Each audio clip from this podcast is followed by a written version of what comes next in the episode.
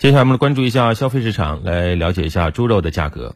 截止到四月底，湖北的猪肉价格呢已经连续两周小幅回升，生猪养殖场和养殖户亏损情况有所缓解。而随着五一、端午等节日的临近，市场中猪肉消费可能会增长。详细情况呢，我们来听湖北台记者刘飞、通讯员甘义丹、高毅的报道。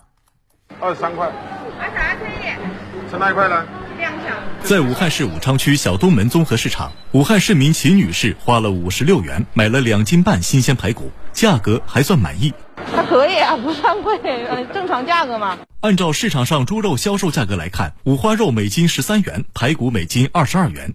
近两周以来，猪肉价格每斤平均上涨两元左右。市场猪肉摊位钟师傅对记者说：“最近一周，店里的猪肉销量上涨了百分之十。昨天涨了超一块一块，今天又涨了几毛，每天都有波动。卖价涨了一块，但是我们进价已经涨接近两块了。每年都是这个惯例，就是过节的时候用量大一点啊，那肯定是要涨的。市场消费是猪价变化的直接因素之一。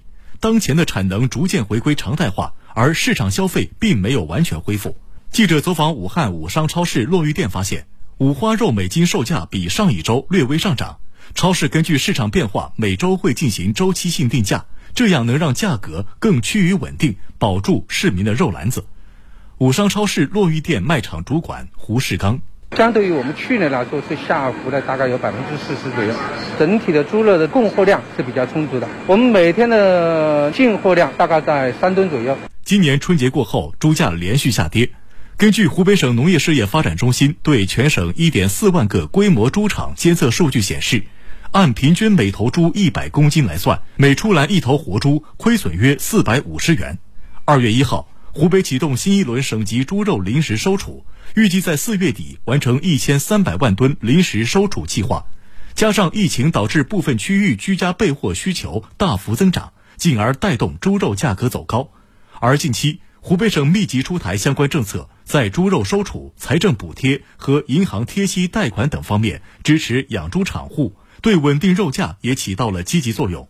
湖北省养猪行业协会会长潘向阳表示，随着五一、端午等节日临近，消费可能会增长，支撑猪价进一步回暖。去年的六月份，珍珠啊，蛋爱时的下滑，到现在接近十个月了，所以这个时候啊。在回转应当是很正常现象，很多养殖公司在淘汰这个落后母猪。那么从去年的八月份到十一月份这个期间，刚好对应的今年的五到七月份，历年的五月份也是消费回暖的一个旺季。那么现在这个价格呢，在回升期。